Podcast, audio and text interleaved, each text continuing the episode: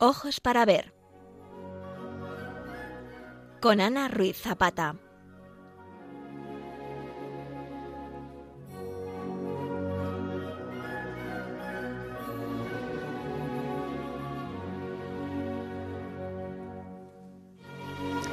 Queridos oyentes de Radio María, bienvenidos a esta nueva edición del programa Ojos para Ver, en que hoy les vamos a ofrecer el comentario de la Anunciación, un cuadro pintado en 1879 por Edward Burne-Jones, miembro sobresaliente del movimiento prerrafaelista de Inglaterra, y que se encuentra actualmente en la Galería de Arte de Lady Lever en Port Sunlight, en el Reino Unido.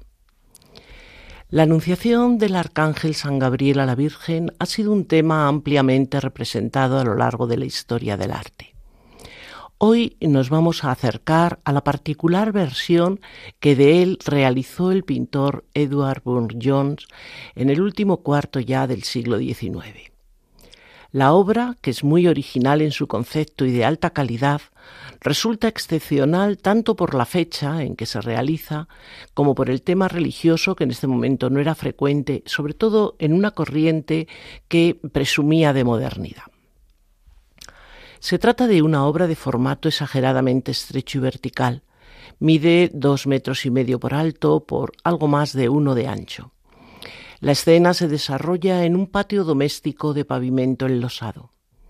El fondo arquitectónico muestra una fachada a través de cuya entrada descubrimos un pasaje abovedado, otro patio, un muro. En el primer plano, a la izquierda, aparece el ángel con las alas plegadas. Parece flotar a una cierta altura, ataviado con un ropaje complicado de múltiples pliegues. Y tras él hay un arbusto de laurel. A la derecha, en un plano más retardado, está la Virgen, en pie junto a un pozo y ataviada con una túnica blanca. Por último, en la enjuta derecha del arco de la fachada hay un relieve con la expulsión del paraíso. Vamos a comenzar hablando de dónde se encuentra la pintura, porque está en un museo inglés que nació de una colección particular, muy representativo, por otro lado, de las circunstancias socioeconómicas que se vivieron en Gran Bretaña en la segunda mitad del siglo XIX. El contexto histórico de la obra es la era victoriana, ese largo periodo que va de 1837 a 1901, en el que el treno del Reino Unido fue ocupado por la reina Victoria I. Etapa, además, en la que coincidiendo con su largo reinado, el país se convirtió en la gran potencia mundial, tanto por su desarrollo industrial como por su política imperialista. El espíritu británico diríamos que se volvió más británico que nunca caracterizado por la solemnidad, la elegancia, un cierto desapasionamiento, sentido de la superioridad, conservadurismo, hipócrita también muchas veces en ocasiones. Fue una época de progreso constante, pero como todo progreso implicó riquezas y esplendor, y junto con ellas miseria. Todos estos acontecimientos se vieron claramente a nivel socioeconómico. La sociedad victoriana presentaba frente a una clase alta de nobles y grandes propietarios la aparición de una alta burguesía que originariamente eran comerciantes, pero con la revolución industrial se convirtieron en los nuevos ricos. Eran los que realmente manejaban la economía del país.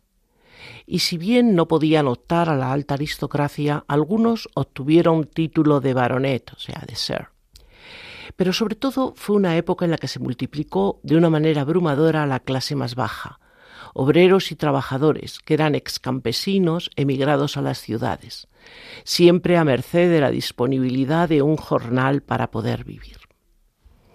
Estos cambios económicos y sociales generaron el gran problema de la ciudad, que en el siglo XIX se convirtió en una aglomeración urbano-industrial que acumulaba en su espacio edificios, habitantes, infraestructuras, vías de comunicación, medios de transporte. Desaparecieron de estas ciudades los elementos preindustriales, como eran las murallas, que estorbaban al crecimiento urbano, pero también los patios y corrales, que fueron ocupados por edificaciones. Así los espacios se macizaron y se verticalizaron, como consecuencia de la revalorización y la especulación del suelo. Y con esto aumentaron las dificultades de vivienda, especialmente para las clases más pobres. Estas tuvieron que vivir amontonadas en suburbios insalubres dentro de las ciudades industriales. El problema, que fue general en toda Europa, según se iba industrializando, hizo que desde la primera mitad del siglo XIX una minoría tomara conciencia de él y propusiera algunas soluciones, las llamadas las soluciones de los utopistas, como es por ejemplo Charles Fourier o el galés Robert Owen que llevó a cabo una experiencia en su fábrica de algodón para mejorar la situación, sobre todo de sus obreros. En la segunda mitad del siglo XIX, entre las iniciativas de empresarios filántropos, destaca la llevada a cabo por William Lever en Port St. Light. William Lever, que llegaría a ser el primer vizconde de Leverhulme, partió de unos modestos orígenes, pero logró a finales del XIX un vertiginoso crecimiento de su negocio empresarial, que era la compañía Lever Brothers, que se dedicaba a fabricar jabón. La clave de su éxito fue un jabón blanco que se llamaba Sunlight, porque hasta finales del XIX el jabón doméstico venía en grandes barras y la novedad que Sunlight presentaba era llevarlo a las tiendas fraccionado y empaquetado. Fue uno de los primeros productos pensados especialmente para el ama de casa y fue un producto que triunfó. Lever también era conocido por cuidar de sus trabajadores y por eso entre los años 1888 y 1914 construyó una urbanización modelo que se llamó Port Sunlight. Esta urbanización, que sigue existiendo, está al noroeste de Inglaterra, en la península de Wirral, con el condado de Merseyside, bastante cerca de Liverpool. Era una ciudad modelo y constaba de 800 casas para alojar unos 3.500 habitantes pero también tenía jardines comunitarios, edificios públicos, centros educativos, un hospital de proximidad, una sala de concierto, una iglesia. La importancia histórica de Port Sunlight reside en la combinación sin precedentes de un hábitat industrializado que aportaba condiciones materiales decentes para la vida de los trabajadores una ciudad con valores arquitectónicos y paisajísticos propio de una idea muy, muy de este momento del XIX, que es la ciudad jardín. Cada bloque de casas se creó por un arquitecto diferente y así como la parte trasera de cada una se escondía a la vista, la parte delantera era muy bonita, era visible y además era único. Hay, por ejemplo, casas con entramado de madera, muy típico de la zona esta del Cheshire, pero también otros modelos, porque incluso algunas casas se construyeron al estilo flamenco y para ello se trajeron importados de Bélgica los ladrillos. El propio Lever vivía allí en su casa de campo, que se llamaba Thornton Manor. Y lo que es muy interesante es que en 1913 en este lugar construyó además un museo. Es el que todavía existe y se llama Lady Lever Art Gallery. Es una obra que se construyó en un estilo muy conservador, muy academicista, y fue inaugurado en el año 1922. Lo dedicó a su difunta esposa Elizabeth. Había comenzado a coleccionar obras de arte en 1893, cuando su rival en la industria del jabón había tomado la iniciativa de usar el arte en la publicidad y había comprado algunas pinturas, como por ejemplo Bubbles de Millais, para promocionar sus productos. Lever hizo lo mismo. Adquirió obras igualmente ilustrativas para promocionar su jabón por Sunlight. La galería Actualmente cuenta pues con una buena representación de varias tendencias de la pintura victoriana, sobre todo de los prerrafaelistas. Pero también tiene obras de Turner, de Constable, de Reynolds y muy interesante es la excelente colección de lo que llaman jaspes, pero que son porcelanas de Wedgwood, esas porcelanas que se caracterizan por llevar un relieve blanco sobre fondo de color a la manera de los camafeos antiguos. Bueno, examinado un poco el cofre donde vamos a encontrarnos el, el cuadro, vamos ahora a escuchar una obra de Ralph Vaughan Williams, que es probablemente uno de los compositores más importantes de su generación. Su música ha sido descrita como típicamente inglesa, profunda y mística, a la vez melódica, melancólica, nostálgica y de algún modo atemporal. Williams tiene la capacidad de llevar al oyente de una dimensión terrena a una dimensión etérea, diríamos casi ultraterrena. Vamos a escuchar un fragmento de Silent Noon que pertenece a un ciclo para voz y piano formado por seis canciones y que se inspiró en una colección de sonetos del mismo título que escribió el poeta y pintor prerrafaelista Dante Gabriel Rossetti.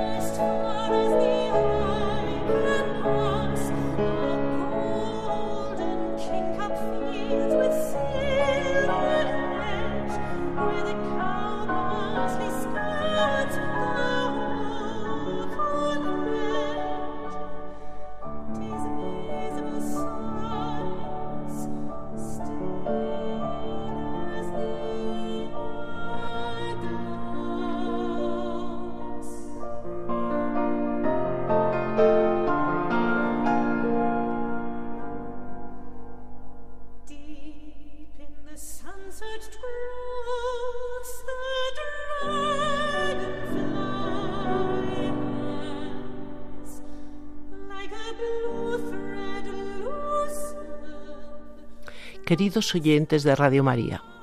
Retomamos el programa Ojos para Ver, en el que hoy vamos a comentar la Anunciación, un lienzo realizado en 1879 por el pintor prerrafaelista Edward Burne-Jones.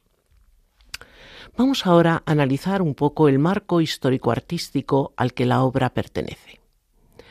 Partimos de que la pintura de tema religioso fue poco común en los movimientos artísticos europeos de la segunda mitad del siglo XIX, porque ya la Ilustración, a comienzos del XVIII, como introdujo la duda sobre lo que iba más allá de la lógica humana, pues racionalizó el mensaje salvador cristiano hasta extremos desproporcionados.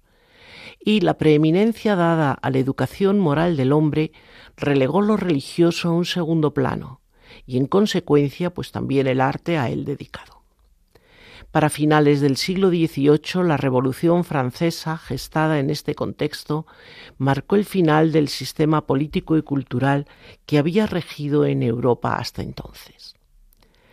Simultáneamente, el inicio del desarrollo industrial en la Europa occidental señalaba el nacimiento de un tiempo nuevo, en el que las ideas positivistas que impregnaban el ambiente y la investigación científica y tecnológica fijaban las bases del progreso y de la modernidad, reforzando la confianza del hombre en su capacidad para el dominio de la naturaleza.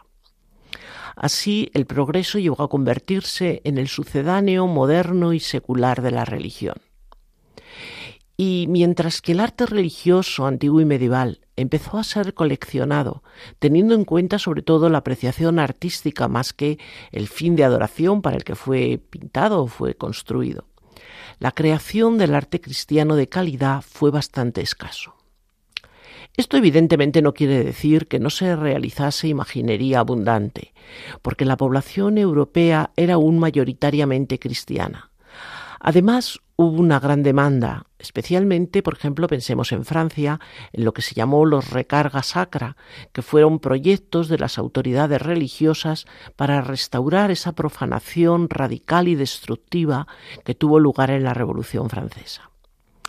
Pero estas necesidades fueron atendidas por el llamado peyorativamente arte de San Sulpicio, un arte religioso estandarizado y sin originalidad.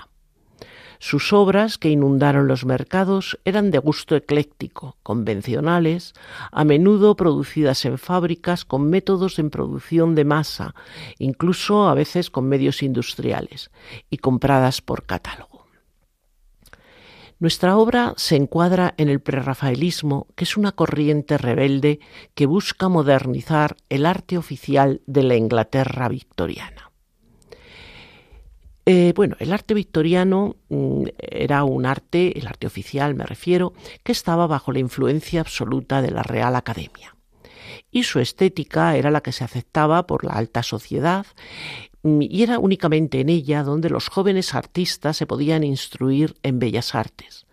Prácticamente, ya digo, el único lugar donde podían hacerlo, pero su programa era muy conservador, era mm, siempre muy repetitivo.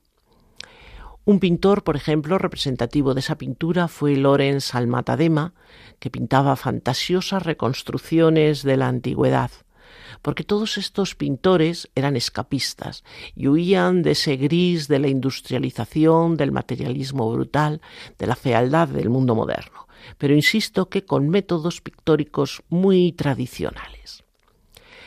Simultáneamente, sin embargo, vamos a encontrarnos la individualidad de otros artistas que tuvieron el valor y la firmeza de opinar por sí mismos, con la capacidad crítica suficiente para oponerse a estas convenciones existentes.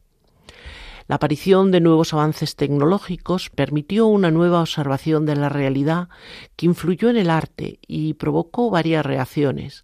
Por un lado, fenómenos artísticos que tendían a la objetividad y por otro, regresiones que volvían a una visión más subjetiva a un renacimiento de la espiritualidad que trataba de restituir la realidad profunda del ser en el arte. De algún modo ambas tendencias coexistieron en el movimiento prerrafaelista y su entorno. La Hermandad Prerrafaelista nació en el año 1848, fundada por un pequeño grupo de jóvenes pintores, Hunt, Milais y Rossetti que también eran poetas y que estaban en desacuerdo con la teatral ostentación del arte académico. Fueron apoyados por un personaje muy importante, el crítico de arte John Ruskin, porque eh, buscaban revitalizar la escena artística europea del XIX y, como decíamos, buscar una especie de renacimiento espiritual. Ellos consideraban que el arte oficial de la Academia, que decía que representaba la tradición de Rafael, no era más que un manido manierismo que carecía de significado y que no hacía más que copiarse a sí mismo. Y en su lugar, los rafaelistas van a proponer la creación pictórica nueva que se basaba en cuatro pilares. El primero era expresar ideas auténticas y sinceras. El segundo, observar la naturaleza y adquirir el conocimiento necesario para expresar la idea. En tercer lugar, empatizar con estilos pictóricos pasados que fueran auténticos, y esto les llevó al redescubrimiento de los pintores del 480, es decir, los anteriores a los cánones académicos impuestos por Rafael. De estos cuatrochentistas querían retomar el detallismo minucioso y el colorido luminoso. Por último, buscaban también seriamente la excelencia técnica en la pintura. Se podría decir que eran unos estetas exquisitos, refinados, que reivindicaban el arte por el arte. Y mantuvo, sin embargo, este grupo el concepto de imitación de la naturaleza como propósito central del arte. Desde luego, sus principios no tenían carácter dogmático, porque los prerrafaelistas creían en la libertad personal de los artistas para escoger sus propias ideas y sus técnicas pictóricas. Pero pese a sus diferentes opiniones y sus enfoques artísticos que no fueron idénticos, sus pinturas, como decíamos, compartieron algunas características similares. Estuvieron trabajando a escondidas durante un año, renunciando a las clases tradicionales en la academia. A cambio celebraban reuniones secretas en sus casas de Londres. Y en el año 1849 decidieron revelar su trabajo al público, exponiendo dos cuadros en la Real Academia. Uno era Isabela de Milais y el otro Rienzi de Hunt. Los firmaron con sus nombres, pero añadieron las iniciales en inglés de la hermandad, PRB. En enero de 1850 lanzaron la primera edición de la revista The Germ, una publicación en la que compartían su trabajo y opiniones. En ella había ilustraciones, grabados, poemas de distintos miembros del grupo. También se publicaban ensayos de arte, de literatura, de otras personas que estaban asociadas al movimiento. Pero tras dos números mal recibidos, y después de intentar cambiar el nombre de la revista, como no mejoraron las ventas, la publicación se canceló. Por último, una reseña negativa sobre un cuadro de Milais y problemas que hubo dentro del grupo llevó a su disolución. Y en 1855 la hermandad se desmembró, quedando solo Rossetti.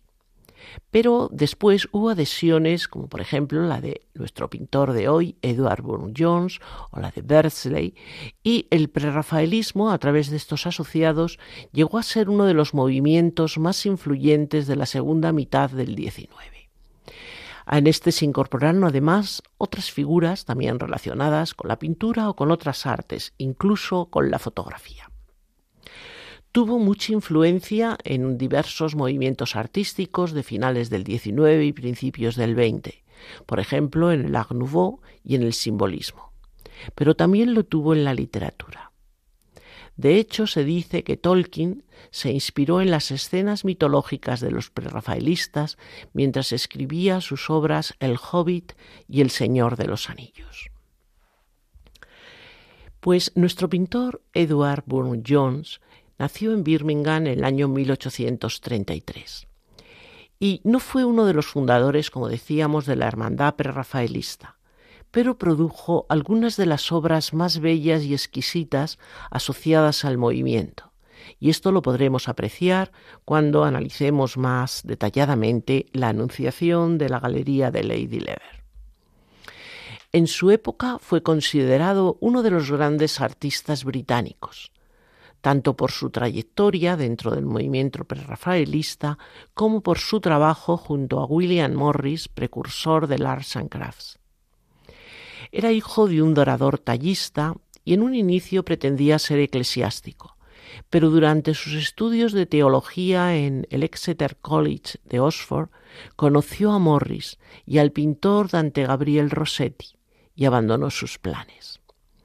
En el año 1855 entró en el taller de Rossetti y se dedicó a la pintura. Compartió con los prerrafaelistas la preocupación por devolver al arte lo que se consideraban pureza de formas, estilización y tono moral acorde a la pintura y diseños medievales.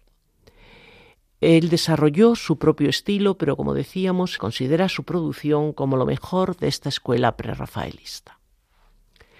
Las primeras obras que hizo fueron de temas románticos o literarios y la técnica era la pluma y tinta o las acuarelas.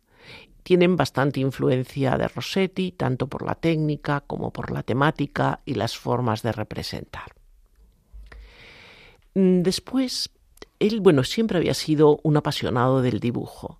Había seguido incluso cursos en la Escuela de Arte de Birmingham pero se dio cuenta que aparte de unas pocas lecciones con Rossetti en técnicas como la tinta y la acuarela, no tenía más que rudimentos artísticos. Consciente de los defectos de su formación como pintor autodidacta, hizo cuatro viajes a Italia, 1859, 1862, 1871 y 1877, y en ellos se empapó de la técnica al óleo de los pintores renacentistas. Copió obras de venecianos, por ejemplo, de Carpaccio, de Tiziano, de Giorgione, y de los florentinos, sobre todo de Botticelli y Lippi, que le dejaron mucha huella en los modelos humanos que luego veremos en sus cuadros. También tuvo una deuda con Manteña, por ejemplo, los paisajes misteriosos y el detallismo arqueológico que tantas veces encontramos en su obra, y cuando aparecen en su obra desnudos vemos una cierta huella también de Miguel Ángel. De Italia trajo no solamente estos conocimientos técnicos, sino también una cantidad de temas y personajes del arte clásico que luego reelaboró en clave original y personal, obteniendo unos resultados sorprendentemente modernos. Sus obras rechazaron la época en que vivía, volvió la mirada hacia un, pasado, sobre todo medieval, idealizado su inspiración temática partió en principio de lo que se llama la literatura gótica del siglo XIX y también de leyendas medievales europeas como las del ciclo artúrico que habían sido recopiladas en el siglo XV por Mallory. Le gustaron también los mitos clásicos, sobre todo Perseo, Pigmalión, y a menudo tanto los temas medievales como los temas de mito clásico los planteaba como conjuntos narrativos, una especie de series. Y desde luego también hay que añadir en su producción que, como en nuestro caso, en el caso de la pintura que hoy nos interesa, dio espacio a las escenas religiosas. Él buscaba eh, que el ser humano moderno viviera en un entorno feliz, sano y estéticamente bonito por eso, además de pintar, investigó las posibilidades de la artesanía, que incluían desde el diseño para decoraciones interiores hasta vestimentas teatrales. E hizo muchas vidrieras que podemos todavía hoy contemplar en iglesias británicas, como por ejemplo en las catedrales de Oxford o de Birmingham. Podemos decir que en general la pintura victoriana no tuvo descendencia porque la llegada de las vanguardias irrumpió violentamente y el pasado fue enterrado por la modernidad. Muchos grandes pintores de la época fueron menospreciados durante décadas. Incluso los prerrafaelistas, que van a dejar un legado evidente, también durante un tiempo van a ser oscurecidos, pero hoy se les ha recuperado en todo el esplendor y toda la importancia que tuvo la labor que hicieron vamos a volver a la música de Williams, a esa exploración que hace de la íntima belleza de la serenidad y ahora vamos a escuchar la canción Rest, Descanso, que está realizada a partir de un texto profundamente romántico de Cristina Rossetti, una de las grandes poetisas inglesas del siglo XIX y hermana del también poeta y pintor prerrafaelista Dante Gabriele. En esta obra, la textura armónica clásica de Williams va a acompañar, nos va a presentar una homofonía plena de matices que presagia nuevos rumbos tonales.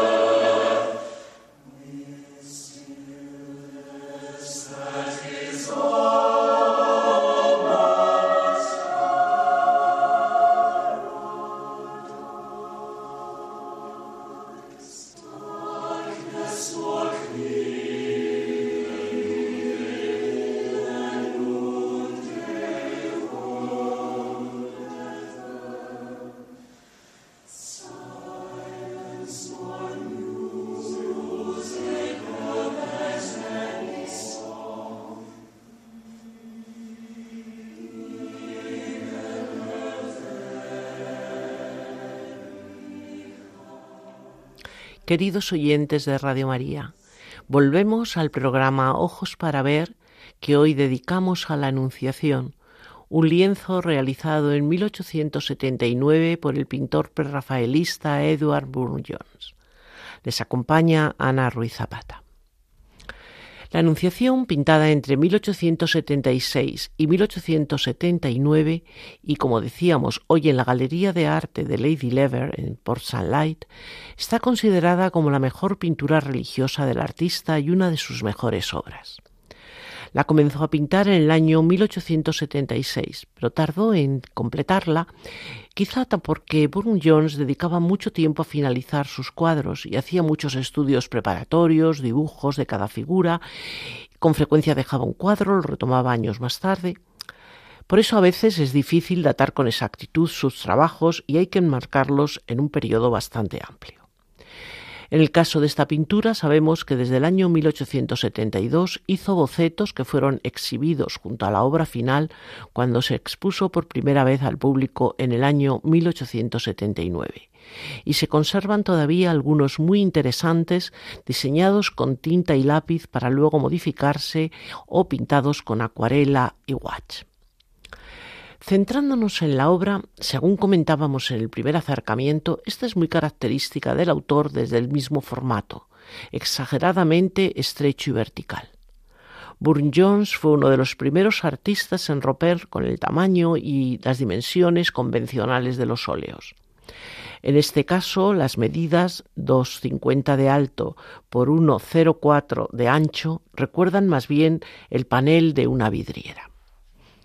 La escena se desarrolla en un patio doméstico de un pavimento enlosado, porque Deudó de Botticelli manteña en sus composiciones religiosas a Burne Jones le suele gustar también el entorno arquitectónico. Este fondo arquitectónico nos muestra una fachada a través de cuya entrada vemos un pasaje abovedado y luego un patio, otro muro con una puerta, Está inspirado en los apuntes que tomó durante el viaje a Roma en 1871 y que se conservan en su blog de dibujo todavía en un, en un museo en Nueva Zelanda. El relato se escenifica con dos figuras. En primer plano, a la izquierda, está el ángel con las alas, que es el atributo de su cualidad angélica. Flota a cierta altura observando a María y esperando su reacción. Va ataviado con un ropaje muy complicado de pliegues y tras él, como enmarcándolo, hay un arbusto que es un laurel. A la derecha, en un plano más retardado, aparece María de pie, ataviada con una delicada túnica blanca. Está representada junto al pozo, tal como lo describen los apócrifos, el protoevangelio de Santiago y el pseudo Mateo. Parece profundamente turbada por el mensaje según muestra el movimiento de las manos, la derecha doblada sobre el pecho y la izquierda recogiendo el vuelo de la túnica. El hecho de situar a la Virgen a la derecha y el Arcángel a la izquierda responde a las necesidades narrativas de la escena, pero también a la transmisión de patrones de la tradición cultural. El momento es importantísimo y esto lo refleja un relieve escultórico con la expulsión del paraíso en la enjuta derecha del arco de la fachada. El relieve de la otra enjuta está parcialmente oculto por el ángel, pero podría representar el pecado original. Vemos en ambos una, alusión a la redención del hombre en la que María, al aceptar la encarnación, es la segunda Eva y cumpliría la profecía de la mujer que aplasta la cabeza de la serpiente. La obra fue exhibida en el año 1879 en la Grosvenor Gallery de Londres, una galería que había sido fundada en el año 1877 y que fue crucial para el esteticismo porque proporcionó un espacio a los artistas que no tenían cabida en la academia.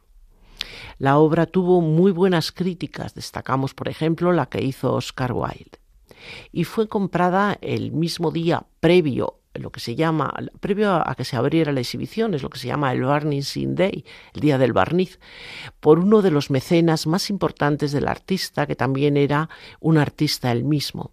Se llamaba George Howard, fue el conde de Carlisle y la compró para su casa de Londres, que era una casa diseñada al estilo Arts and Crafts.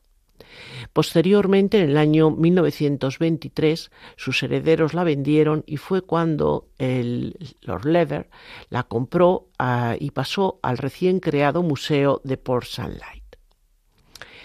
Si hacemos un análisis formal de la obra, encontramos que es un óleo sobre lienzo. Y en ello podemos encontrar la búsqueda esa de la perfección técnica que tanto le gustaba al artista, la podemos seguir desde estos primeros pasos de la ejecución. Burne-Jones siempre dio mucha importancia a la calidad y durabilidad de sus pinturas. Cuidaba mucho elegir el soporte y los materiales pictóricos porque quería convertir su arte en una continuación del legado del Renacimiento.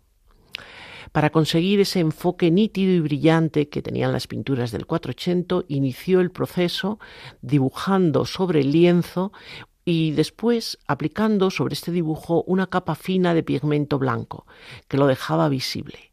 Sobre ella ya empezó a aplicar directamente los colores de la pintura. El estudio de su técnica madura de la pintura al óleo indica además que pintaba con una sucesión de veladuras y que le gustaba recrear la apariencia de la superficie del temple al huevo, aunque él utilizaba las pinturas al óleo. Como todos los prerrafaelistas, se interesó mucho por el color, ya hemos dicho que admiraba mucho el brillo de los colores de las pinturas de los siglos XIV y XV. En su paleta aparecen pigmentos tradicionales, pigmentos férreos de color marrón, amarillo, rojo, ocres, tierra verde, también negro hueso, los rojos, el vermellón y el azul de Prusia que se venía utilizando desde inicios del siglo XVIII deben corresponder con algunas de las entradas para colores que aparecen en las cuentas del artista y se supone que responden a la compra de pigmentos secos que eran suministrados para ser después molidos con el aceite.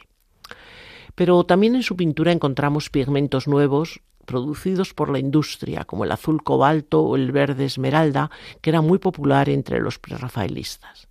Es por tanto probable que comprara también las pinturas ya listas en los tubos, que era una novedad del siglo XIX, eh, preparadas ya para ser usadas.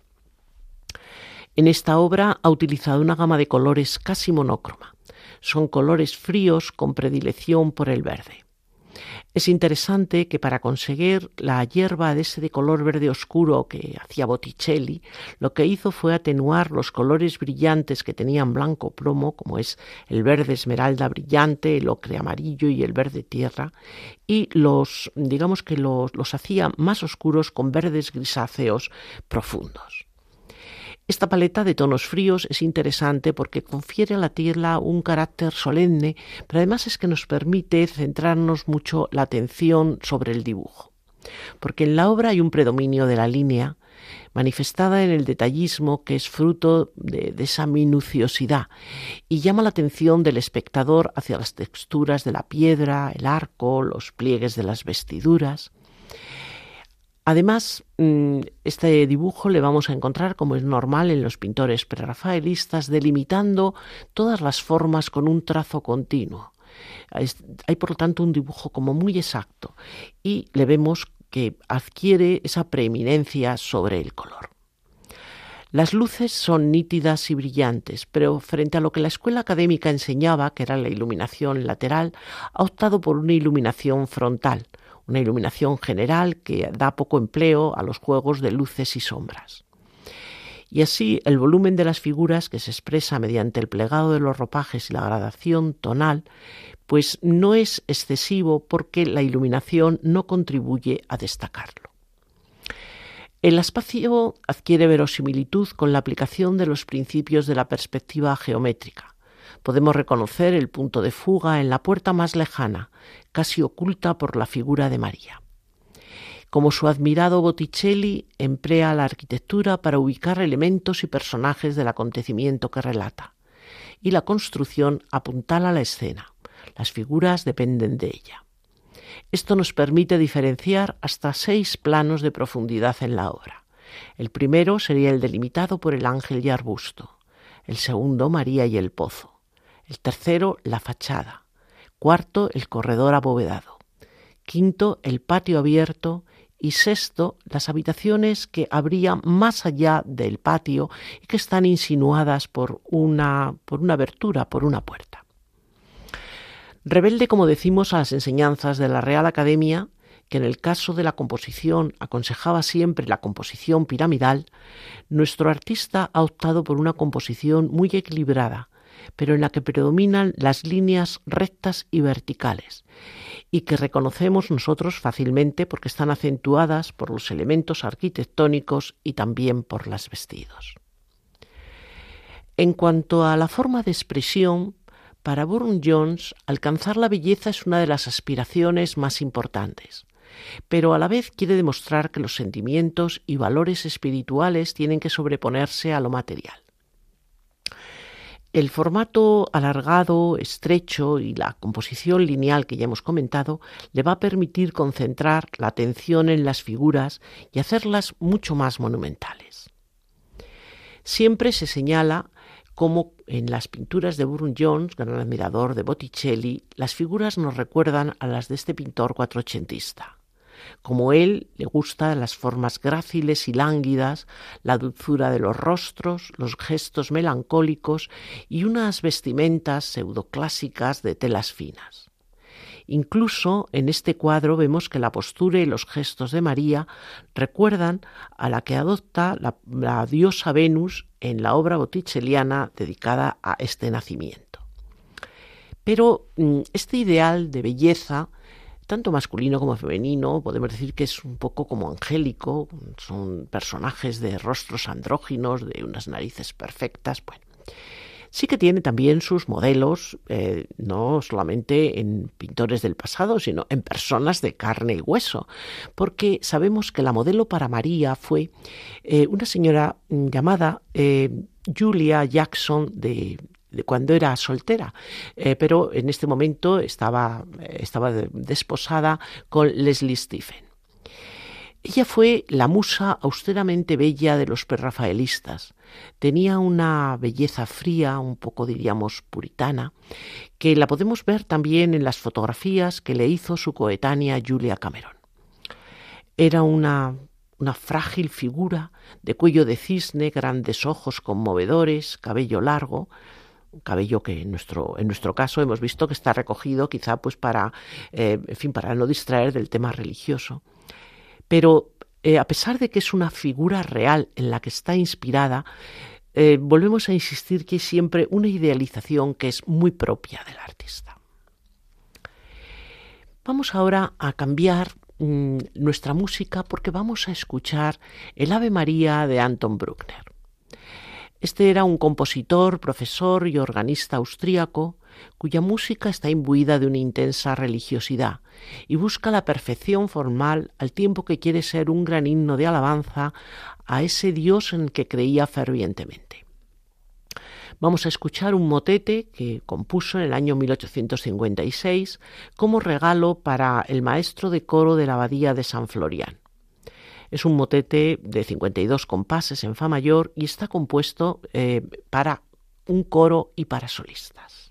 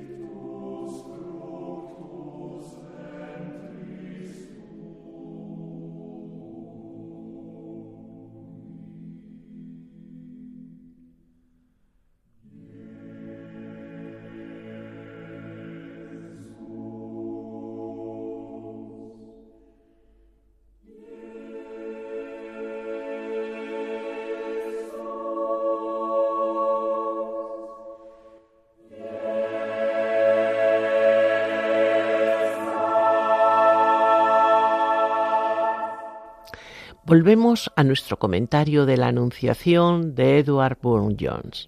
Y en este último bloque de nuestro análisis vamos a tratar del tema y de su interpretación. Dentro de los episodios relacionados con la Virgen María, la Anunciación es el más trascendental e imprescindible, porque alcanza las dimensiones de un hecho que define el cambio de destino para la humanidad.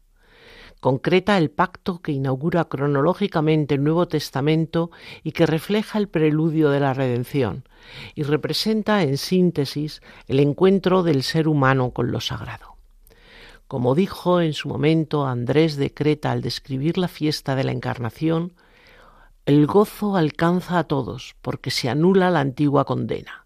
Hoy llega aquel que está en todas partes para llenar de alegría todas las cosas. Esta razón es por la que la Anunciación de María ha sido una imagen muy frecuente en el arte cristiano desde los primeros tiempos y, como decíamos, uno de los temas además predilectos. Nuestro artista ya lo había abordado con anterioridad. En 1861 hizo dos versiones de un tríptico que se llama La Anunciación y Adoración de los Magos para la iglesia de San Pablo en West Street, en Brighton. Era una iglesia recién terminada que rápidamente tuvo mucha notoriedad como centro del tractarianismo y bajo el liderazgo del reverendo Warner atrajo a una de las congregaciones más grandes del sur de Londres. También tenemos varios dibujos de otras fechas, por ejemplo de 1862, o mm, una acuarela y watch muy curiosa de 1863 que se llama La Anunciación, la Flor de Dios. Pero, sin duda, el óleo de 1879 es diferente y la versión más importante. Esta obra no fue pintada por encargo, esto es interesante porque tradicionalmente las obras religiosas se hacían por encargo, pero no así en el 19. Él, como decíamos, la presentó después en la Galería de Arte y fue comprada allí. Bueno, es una obra que presenta un equilibrio entre la realidad y el idealismo, pero también entre la poesía y la mística, según podemos apreciar en la interpretación que el artista hace del tema. Aparentemente mm, es una obra moderna, es una obra bastante rompedora, pero mm, sigue normas iconográficas que son muy tradicionales. Conviene recordar que Edward Burne-Jones fue un hombre de inquietudes e instrucción religiosas y estuvo en estrecha relación con el movimiento de Oxford, los llamados tractarianos.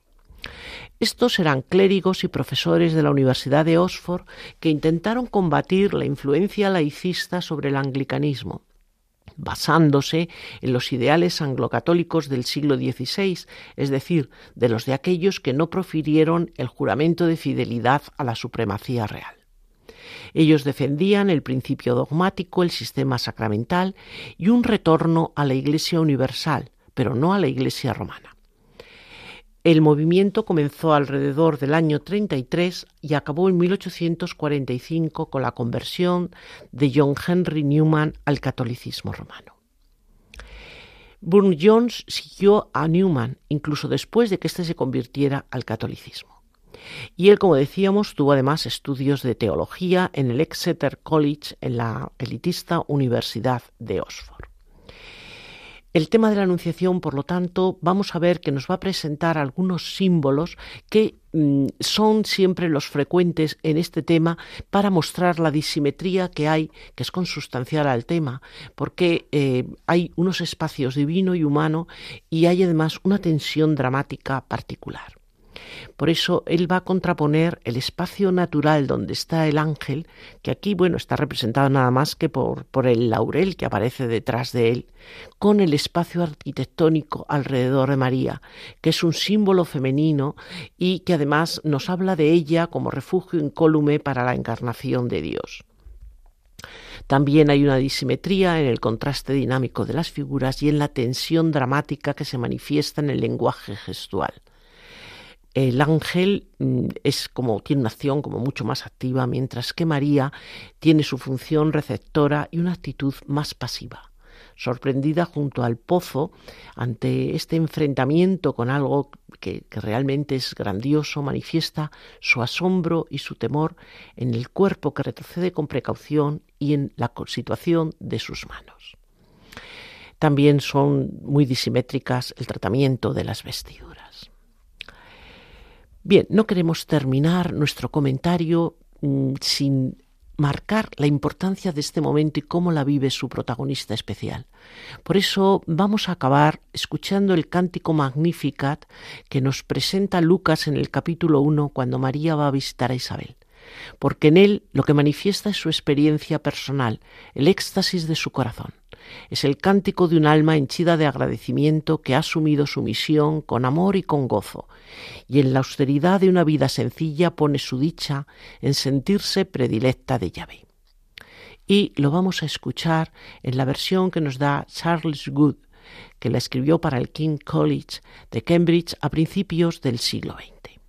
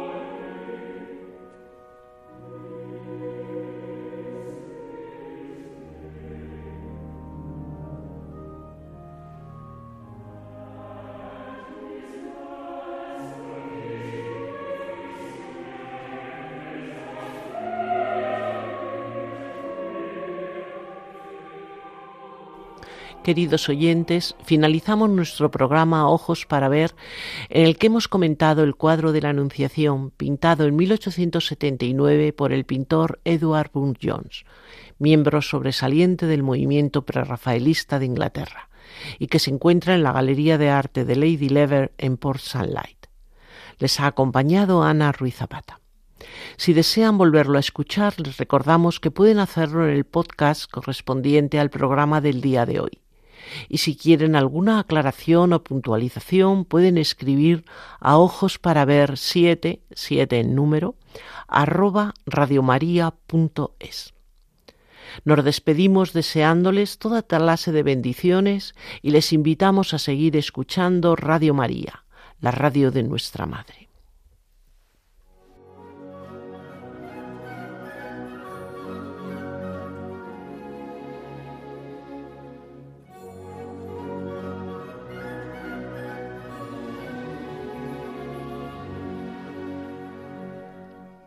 Ojos para ver con Ana Ruiz Zapata.